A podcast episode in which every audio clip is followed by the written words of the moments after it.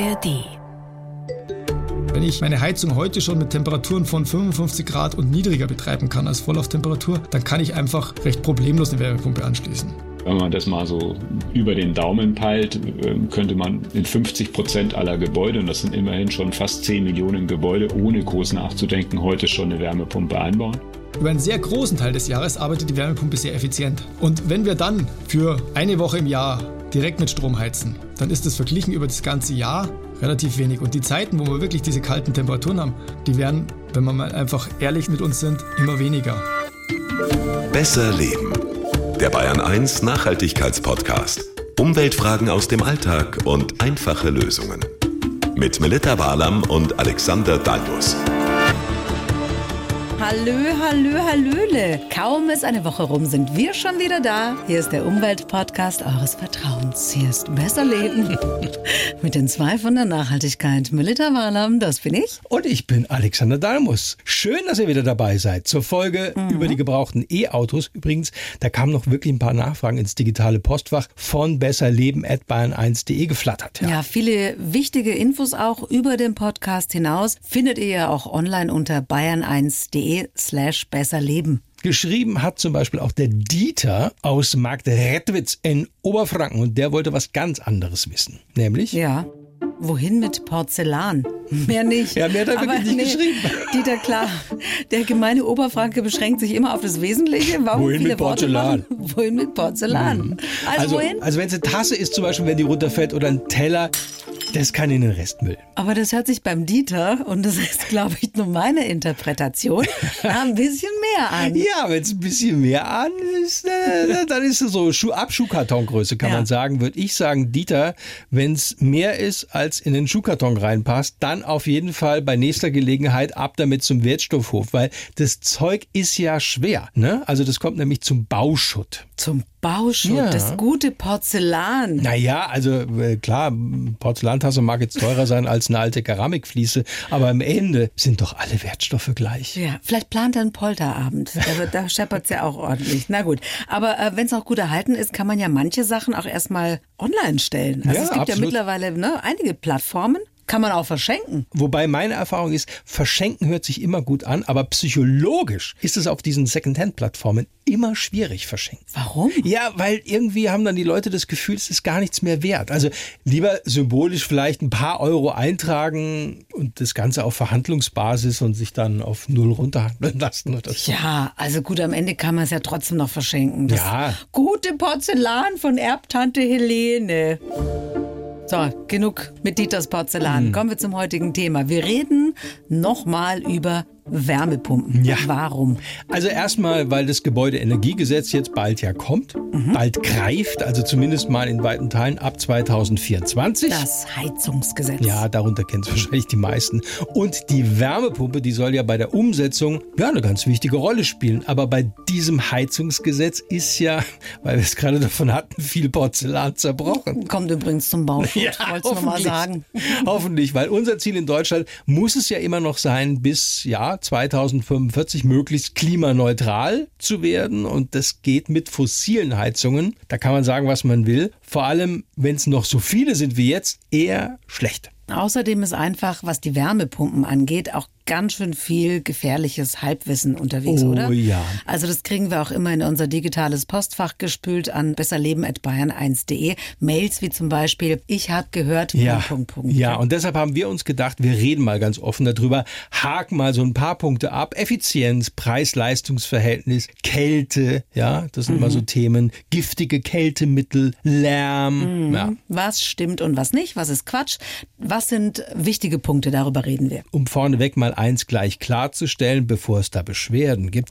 Die Wärmepumpe ist jetzt nicht die Lösung aller unserer Heizprobleme. Ja, darum geht's auch gar nicht. Aber da sind eben mittlerweile viele verunsichert und dann gibt's wahnsinnig viele Falschinformationen oder auch Missverständnisse. Ja, und da wollen wir mal so ein bisschen reingrätschen, ja, für Durchblick sorgen und vielleicht auch für ein paar Momente bei euch, so wie, ach, das wusste ich ja noch gar nicht. Achtung, Wortwitz, dann pumpen wir mal Oh los. Gott. Die Faktenlage. weil du es gerade angesprochen hast. Klimaziele einerseits, mhm. Heizungsbestand andererseits. Mhm. Wie heizen wir denn momentan in Deutschland? Vorwiegend Öl und Gas, oder? Überwiegend würde ich mal sagen. Also aktuell heizt etwa die Hälfte aller rund, was gibt es, 41 Millionen Haushalte in Deutschland mit Erdgas ein Viertel mit Heizöl und dann beziehen nochmal 14 Prozent Fernwärme. Genau, und bei der Fernwärme ist ja in der Regel oftmals auch noch Erdgas im Spiel und der Anteil der Wärmepumpen, der liegt derzeit bei? Naja, so deutschlandweit haben wir knapp drei Prozent Anteil Wärmepumpen, sowas. Drei Prozent, ja. das ist ja gar nichts. Nee, gar nichts. Also, Drei Prozent ja, im Vergleich. Mit Öl und Gas. Also eher bescheiden, würde ich jetzt mal sagen. Bayern und Baden-Württemberg, die liegen mit vier Prozent Anteil Wärmepumpen so ein bisschen über dem Schnitt. Die Stadtstaaten tun sich da ein bisschen schwerer, eher drunter. Also insgesamt im europäischen Vergleich übrigens hat kürzlich der Europäische Wärmepumpenverband auch festgestellt, sind wir Deutschland zusammen mit Ungarn und Großbritannien auf den hintersten Plätzen, was die Wärmepumpen angeht. Aber sind nicht wenigstens 2022, als das mit dem Heizungsgesetz noch nicht so hm. ja, emotional hochgekocht ist, da nicht viele Wärmepumpen verkauft worden? Also ich habe die Zahlen hier von insgesamt äh, knapp einer Million Heizungen, die 2022 installiert worden sind. Da waren doch nur 236.000 Wärmepumpen dabei, die mit Strom betrieben werden. Das ist ja nicht mal ein Viertel. Es war zwar Rekord, mhm. also war ein Anstieg um 53 Prozent, aber nach wie vor werden, das ist die bittere Wahrheit, zwei Drittel aller verkauften Heizungen derzeit mit Gas oder Öl betrieben. Ja. Okay, und diese ganze Diskussion ums Heizen und die Wärmepumpe, die böse Wärmepumpe, die haben in diesem Jahr sicher auch nicht für mehr Nachfrage gesorgt. Na, eher für einen deutlichen Einbruch. Also der Absatzzahlen, viele sind wirklich verunsichert. Mhm. Jetzt wird, habe ich gelesen, auch immer wieder die Effizienz von Wärmepumpen in Frage gestellt und dass die Technik nicht so ausgereift ist und sowas. Also das ist wirklich Quatsch. Also das Grundprinzip der Wärmepumpe ist 200 Jahre alt, sowas. So alt? Also ja, ja, ja. Also die gab es noch äh, vor dem Dieselgenerator. Mittlerweile hat sich da auch in allen technischen Belangen wirklich einiges getan. Da geht's im Bereich Entwicklung eher um Details. Also das sagt auch Andreas Holm vom Forschungsinstitut für Wärmeschutz in München. Das ist nicht so, dass man sagt, wir haben jetzt hier mit Prototypen zu tun, sondern die ist ausgereift. Aber wie in allen anderen Bereichen sind wir noch nicht an den physikalischen Grenzen. Da gibt es Potenziale, weiter sich zu verbessern. Wir werden auch höhere Vorlauftemperaturen bekommen und, und, und. Da gibt es weitere Möglichkeiten, die Effizienz zu verbessern. Aber ich glaube schon, dass wir nach dem heutigen Stand der Technik sehr nah an optimalen Randbedingungen sind. Also Fakt ist tatsächlich, Wärmepumpen gehören zu den ökonomischsten Heizungssystemen, die derzeit am Markt erhältlich sind. Wie lässt sich das messen? Na, über den Wirkungsgrad. Also das ist der sogenannte COP, Coefficient of Performance. Oh, sag nochmal.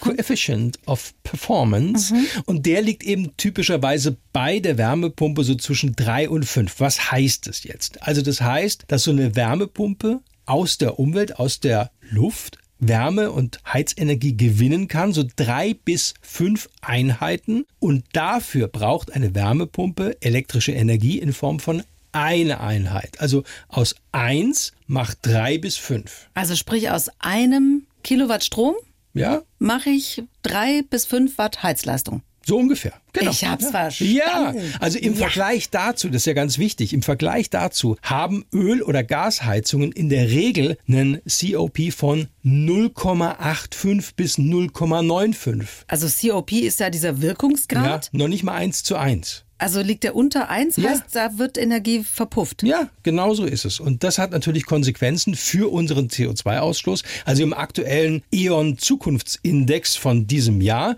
das ist so eine Art große Marktstudie vom Energiekonzern mit ja, insgesamt 10.000 Befragten. Und da wird vor allem das CO2 Einsparpotenzial von Wärmepumpen deutlich. Würden nämlich alle Hausbesitzer ohne Wärmepumpe oder einem anderen erneuerbaren Heizungssystem umsteigen, dann ließen sich insgesamt fast 30 Millionen Tonnen CO2 im Jahr einsparen. Krass. Ja, das ist krass. Das wäre eine Menge. Ja. Jetzt hast du aber selber schon oft gesagt, Wärmepumpen sind nicht die Lösung für alles. Und das kommt ja auch ganz oft in so Kommentaren. Wie zum Beispiel für Neubauten passt es vielleicht, aber für Altbauten oder sagen wir mal Bestandsgebäude sind Wärmepumpen oft nicht geeignet. Auch das ist, wenn man das jetzt mal pauschal behauptet, wirklich Blödsinn. Also wir haben Pi mal Daumen 20 Millionen Gebäude und die Bedürfnisse, also was für jedes Haus das Beste ist, das ist eben sehr individuell. Aber, sagt Bauphysiker Andreas Holm vom Forschungsinstitut für Wärmeschutz in München. Es ist wie bei allen Maßnahmen, bei allen Technologien. Es gibt nicht die einzige Lösung und es gibt auch nicht das einzige Kriterium, ob die Wärmepumpe geeignet ist, ja oder nein, sondern es ist einfach so, in manchen Fällen kann sie ohne Bedenken eingebaut werden und das sind gar nicht so wenig Fälle. Also wenn man das mal so über den Daumen peilt, könnte man in 50 Prozent aller Gebäude, und das sind immerhin schon fast 10 Millionen Gebäude, ohne groß nachzudenken, heute schon eine Wärmepumpe einbauen. Bei den anderen Gebäuden sind gewisse Vormaßnahmen durchaus notwendig und sinnvoll. Einbauen kann ich sie immer. Es ist immer nur eine Frage nach der Effizienz des Betriebes auch. Dann haben wir ja schon mal zwei Argumente, die immer wieder aufkommen, abgeräumt, Ja. die so rumwabern Ja. und angeblich gegen die Wärmepumpe sprechen. Reden wir zwischendurch vielleicht noch mal ganz kurz über das Gebäudeenergiegesetz und was jetzt wirklich ab 2024 kommt und was geht. Gut zu wissen.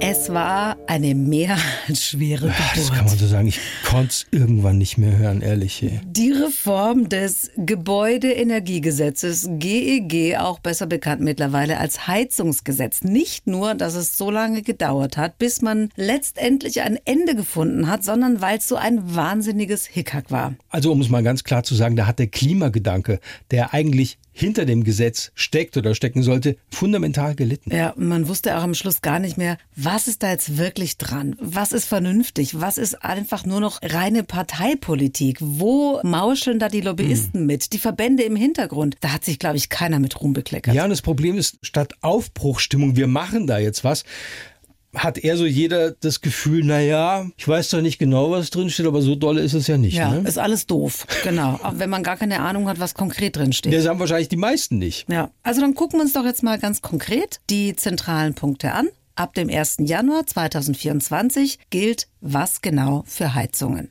Also, es dürfen dann nur noch Heizungen installiert werden, wenn die mindestens zu 65 Prozent aus erneuerbaren Energien gespeist werden. Aber, und das ist eine ganz wichtige Einschränkung, das gilt nur für Neubauten innerhalb von Neubaugebieten. Also sowohl für Wohn- als auch für Nichtwohngebäude. Ne? Und das war ja ein Zugeständnis an alle, die erst noch schauen wollten, ob nicht ein Anschluss ans Nah- oder Fernwärmenetz in Frage kommt. Richtig, und das kann ja Jahre dauern. Deshalb müssen die Kommunen jetzt auch schnellstmöglich eine kommunale Wärmeplanung vorlegen. Damit ich als betroffene Bürgerin sehen kann, aha, die Option gibt's in meiner Gemeinde, in meinem Stadtteil oder in meiner Straße. Ja, und da müssen die Großstädte bis 2026 liefern und die kleineren Kommunen, die haben ja bis 2028 Zeit. Und dann ging es so viel um Verbote, um die gute alte, in Anführungszeichen, Öl- oder Gasheizung. Wenn die kaputt geht, Ja. dann muss die niemand rausreißen. Nein, die muss niemand rausrasten. Und wenn ich es nochmal wiederholen muss, dann. Nein, funktionierende Heizungen in Bestandsbauten. Die können weiter benutzt und sogar auch repariert werden. Also für Heizungen, bei denen wirklich dann nichts mehr geht, weil sie einfach kaputt sind. Ne? Da gibt es sogar noch eine Übergangsfrist von fünf Jahren, die wird eingeräumt. Eben im Rahmen dieser kommunalen Wärmeplanung gibt es dann Anschluss ans Fern- oder Nahwärmenetz. Da will man eben dann dem Verbraucher die Möglichkeit geben, das abzuwarten. Aber sobald dieser kommunale Wärmeplan vorliegt, Also spätestens 2028, je nach Wohnort. wenn also dann jeder hoffentlich weiß, wie der Wärmehase so läuft, dann müssen neue Heizungen in Bestandsgebäuden ebenfalls einen 65% Anteil an erneuerbaren Energien nachweisen. Und auf den Punkt kommen wir später nochmal zurück. Das ist ganz wichtig. Genau. Außerdem, habe ich das richtig gesehen, gibt's eine satte staatliche Förderung. Ja, eben einen Anreiz umzurüsten, also die Immobilienbesitzer bei den hohen Kosten auch zu entlasten. Neben der Grundförderung von 30 Prozent gibt es dann auch nochmal weitere Zusatzförderungen. Also im Extremfall, sage ich jetzt mal, also wirklich im Extremfall ist eine Gesamtförderung von 70 Prozent sogar möglich. Und es gibt einen Mieterschutz bei der Kostenumlage. Ja, auch ganz wichtig, weil der deckelt nämlich die maximale Kostenerhöhung nach dem Heizungstausch auf erstmal 50 Cent pro Quadratmeter. Okay, lass mal rechnen. Bei 100 Quadratmeter Wohnfläche kann ich also als Vermieter erstmal nur 50 Euro Mieterhöhung verlangen. 50 Cent mal 100, wenn ich die Heizung ausgetauscht oder durch Erneuerbare getunt habe. So ist es. Dann arbeiten wir jetzt noch ein paar der gängigen Wärmepumpen-Mythen ab. Was so für ein Wort. Machen wir das. Der Teufel steckt im Detail. Was auch bei diesem Heizungsgesetz sofort immer kam, die sind so teuer, die Wärmepumpen, im Vergleich zu einer Öl- oder auch Gasheizung. Ja, das stimmt ja auch. Also was die reinen Anschaffungskosten angeht, trifft das zu. Wärmepumpen sind teuer im Vergleich eben zu einer Gasheizung beispielsweise. Allein was den Bruttolistenpreis angeht, da reden wir bei namhaften Herstellern so über einen fünfstelligen Betrag von knapp ja, 17.000 bis eben 20.000 Euro. Wow, und dann sind Montage und Installation noch gar nicht enthalten Ja. und das kann ja dann regional auch unterschiedlich sein, was es Ja, kostet. also das- also ja. da ist doch in Hamburg, Frankfurt oder München sicher immer alles teurer als in Bottrop, Wunsiedel. Ja, das ist ein Punkt. Also es gibt auch ganz viele Horrorrechnungen im Netz und irre Kostenvoranschläge. Also wie viel Montage und Installation letztlich ausmachen, das variiert wirklich sehr, sehr stark. Das ist sehr individuell. Das kommt auf den Bestand der Immobilie an. Wie groß, wie alt, wie runtergekommen ist es. Also da lässt sich wirklich kein allgemeingültiger Kostenvoranschlag machen. Und dieser Bruttolistenpreis ist auch nur so eine Orientierung. Außerdem ist ja immer die Frage, inwieweit Fördermöglichkeiten beim Einbau oder Umstieg ausgeschöpft werden. Ja, und in welcher Kombi auch, also in Kombinationen zu anderen Dämmungs- oder auch Sanierungsmaßnahmen. Die Regel gilt halt auch für Wärmepumpen. Je besser ein Haus gedämmt ist, desto effizienter arbeitet so eine Wärmepumpe. Na gut, aber das gilt ja auch für Öl- und Gasheizung, Ja, weil ich will ja nicht zum Fenster rausheizen, oder? Nein, klar. Und eben dafür gibt's dann auch den sogenannten individuellen Sanierungsfahrplan, sagt Energieeffizienzexperte Martin Sambale vom Energie- und Umweltzentrum Allgäu. Das heißt, der Energieberater berechnet die ganzen möglichen Maßnahmen, macht eine sinnvolle Reihenfolge, sagt, in der Reihenfolge sollten die sinnvollerweise nacheinander gemacht werden und dann kann man peu à peu alle paar Jahre den nächsten Schritt machen, kann sich die Einzelmaßnahme jeweils auch wieder fördern lassen und wenn man so einen individuellen Sanierungsfahrplan vorher gemacht hat, dann weiß man auch, welche Maßnahme wie viel bringt und man kriegt zudem teilweise für die Maßnahmen sogar noch eine höhere Förderung, wenn man vorher diesen Sanierungsfahrplan hat. Also das ist ein äh, sinnvolles schrittweises Vorgehen und letzten Endes, man muss ja dran denken, jedes Gebäude braucht ein gewisses Maß an Instandhaltung. Wir müssen immer in ein Haus, in eine Immobilie immer etwas investieren, damit es einfach nicht verfällt. Und wenn man das macht und da die richtigen Schritte zur richtigen Zeit macht, dann kann man das auch sehr, ja, sehr sinnvoll machen. Also das heißt, wenn man anstatt bloß ein Gerüst aufzustellen und die Fassade neu streicht, das mit einer Wärmedämmung kombiniert, dann ist das eine Maßnahme, die sich damit absolut rechnet, die dann wirtschaftlich ist. Das, was man da an Geld reinsteckt, das spart man ein. Und mal ganz abgesehen vom Einbau, wer jetzt noch schnell eine Öl- oder Gasheizung eingebaut hat, der zahlt ja auch bald höhere CO2-Abgaben auf fossile Brennstoffe. Ja, weil diese CO2-Abgabe auf Heizöl und Erdgas, die wird in den nächsten Jahren weiter steigen. Das ist jetzt schon klar. Außerdem die derzeitigen Subventionen. Wir haben ja immer noch einen reduzierten Mehrwertsteuersatz auf Erdgas und Fernwärme. Das gilt nur noch bis März 2024. Und ich glaube nicht, dass das verlängert wird. Das heißt, wir werden da Schritt für Schritt entsprechend höhere Belastungen auch für den Öl- und Gaspreis haben. Absolut. Also ab 2024 kostet die CO2-Abgabe auf Öl und Gas schon 40 Euro je Tonne CO2-Ausstoß. Wenn in gut drei Jahren dann diese CO2-Bepreisung auf einen europaweiten Emissionshandel umgestellt wird, dann sind, ja, sagen wir mal, über 80 Euro je verheizter Tonne CO2 sehr wahrscheinlich. Das kommt schon ab 2027. Krass, das ist ja schon übermorgen. Eieiei. Wie schaut's denn aus mit dem Strompreis? Der ist ja zuletzt wieder gesunken, aber ist immer noch so hoch, dass viele abgeschreckt wurden, wenn sie hören, dass so eine gute Wärmepumpe, Einfamilienhaus, 140 Quadratmeter, um die 5000 Kilowattstunden braucht. Ja, da ist die Erwartung, dass mit diesen Smart-Metern, also diesen intelligenten Stromzählern, dann eben auch flexible Strompreise kommen. Das haben wir ja auch vor kurzem ausführlich gemacht, ne? Bei den dynamischen Strompreisen. Richtig. Könnt ihr alles nachhören in der ARD-Audiothek. Ja, das übrigens. stimmt. Solche Tarife, die sind erst in ja, eine gut einem Jahr flächendeckend dann verpflichtend. Aber der Heizspiegel 2023, der kommt von der gemeinnützigen Beratungsgesellschaft CO2 Online, der zeigt jetzt schon, dass bei Wärmepumpen im Vergleich zu fossilen Heizungen die Kosten fürs Heizen am stärksten in diesem Jahr schon gesunken sind, nämlich minus 20 Prozent, weil es eben auch wieder ein größeres Angebot an speziellen Wärmepumpenstromtarifen gibt. Mhm. Und trotzdem wird ja oft in den sozialen Netzwerken so ein durchschnittlicher Heizölpreis je Liter mit einem durchschnittlichen Strompreis von 40 Cent je Kilowattstunde verglichen. Ja, und das ist eigentlich nicht korrekt. Also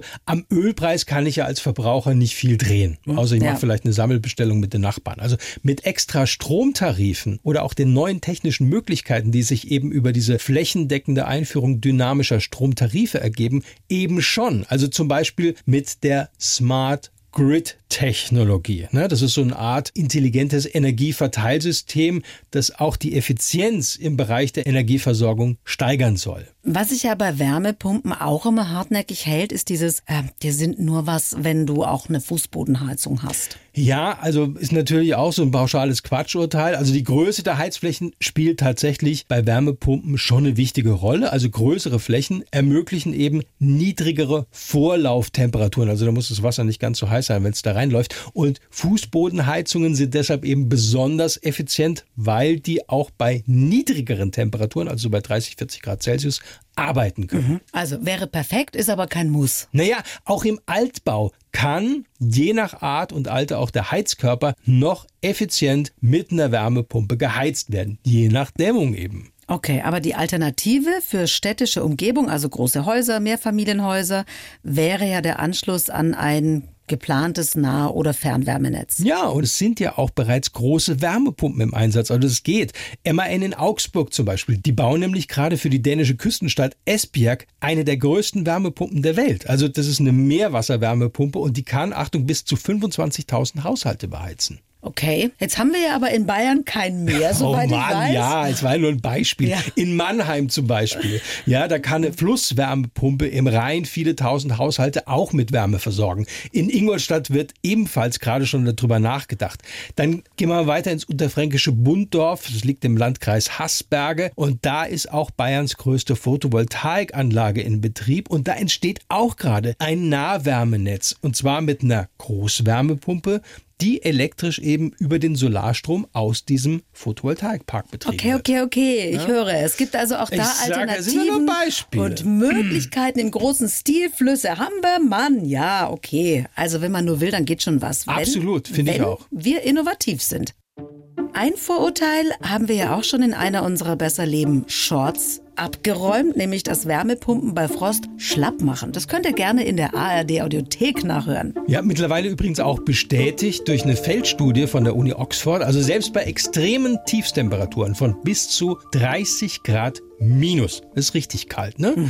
Arbeiten Wärmepumpen weiter wirkungsvoll. Und ich zitiere mal aus dieser Studie, auch wenn die Effizienz von Wärmepumpen bei extremer Kälte abnimmt und eine Zusatzheizung noch erforderlich sein kann, können Luftwärmepumpen, Achtung, im Vergleich zu anderen Systemen sowohl auf momentan als auch auf Jahresbasis erhebliche Effizienzvorteile bieten. Heißt's in dem Bericht. So, jetzt aber. Gut. Und damit wir das auch noch vom Tisch haben, wie schaut's aus um klimaschädliche Kältemittel in Wärmepumpen? Naja, dazu muss ich immer sagen, also diese Kältemittel, die sollten ja im Idealfall immer im Gerät verbleiben, also Ja. nach Möglichkeit. Wär gut. Ne?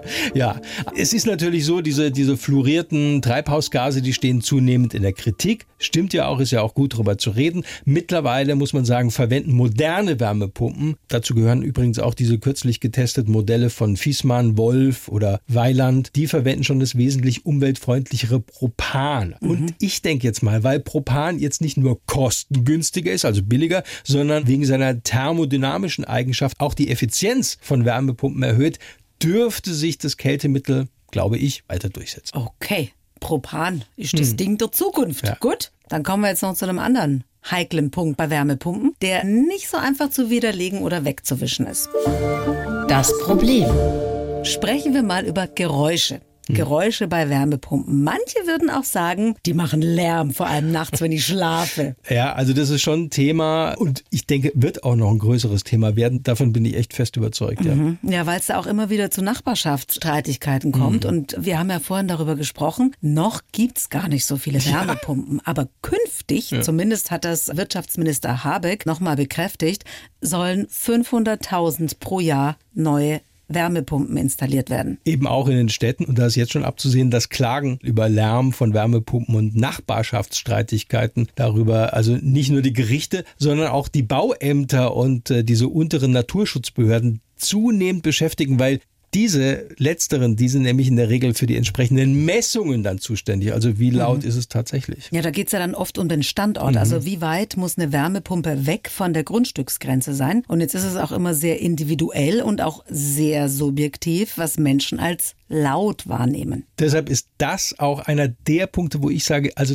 da wird es wenig Kompromisse geben, ehrlich. Mhm. Und auch wenn eine moderne Wärmepumpe sehr leise ist und oft weniger Geräusche verursacht jetzt als ein Kühlschrank zum Beispiel, was mhm. diese Lautstärke angeht, ist eben die Wahrnehmung von Lärm unterschiedlich, sag ich mhm. jetzt mal. Ne? Aber da gibt's doch sicher irgendwie so eine Stummtaste, oder? So ein Silent-Modus. ja, Silent gibt's schon, mag sein, aber auch das Schnurren ne? könnte ja noch Menschen stören. Es stimmt, also viele dieser gängigen Luft-Wasser-Wärmepumpen, die verfügen zwar über einen extra leise Modus, allerdings, dass die Einschränkungen beeinträchtigen solche Funktionen dann auch wiederum die Leistungsfähigkeit. Mhm. Also das heißt, die Wärmepumpe läuft dann zwar leise, mhm. die schnurrt dann nur noch so, aber die läuft dann nicht so effizient, wie sie könnte. Genau, also Bosch, die setzen jetzt bei ihren neuesten neuesten Compress-Modellen auf so einen Schalldiffusor. Also der kann angeblich Abhilfe schaffen. Andere deutsche Luftwärmepumpen in der aktuellen Untersuchung von Stiftung Warentest, die haben im Bereich Lärmentwicklung allesamt mit gut abgeschnitten. Allerdings unter Laborbedingungen schränkt eben Daniel Kastner von Stiftung Warentest ein. Also wir haben natürlich im Labor prüfen müssen, um allen auch die gleichen Bedingungen zu geben. Aber wie sich die Pumpe dann wirklich draußen im Garten anhört, das hängt von so vielen Faktoren ab. Wo sie die genau hinstellen, wie die ausgerichtet ist, ob da eine Wand irgendwo steht im Weg oder ein Baum, ob der Schall gebrochen oder zurückgeworfen wird. Vielleicht auch, welche Schallschutzmaßnahmen Sie da selber ergreifen. Man kann da so Hauben draufsetzen oder eben wie empfindlich auch die Nachbarschaft ist. Es ist schwierig, also einen Laborwert anzugeben oder ein unter Laborbedingungen zustande gekommenes Ergebnis. Da ist es besser, dass man das mal vor Ort ausprobiert, wie sich das tatsächlich anhört. Um es nochmal kurz zusammenzufassen. Vor dem Einbau sollte man prüfen, wie viel Abstand die Pumpe zum Nachbargrundstück halten muss und wie sie ausgerichtet ist. Ja, und es gibt auch noch so extra Schallschutzschrauben und auch spezielle Standfüße gegen Vibrationen zum Beispiel. Gut, dann reden wir jetzt noch über Flexibilität. Auch gut. Der Clou.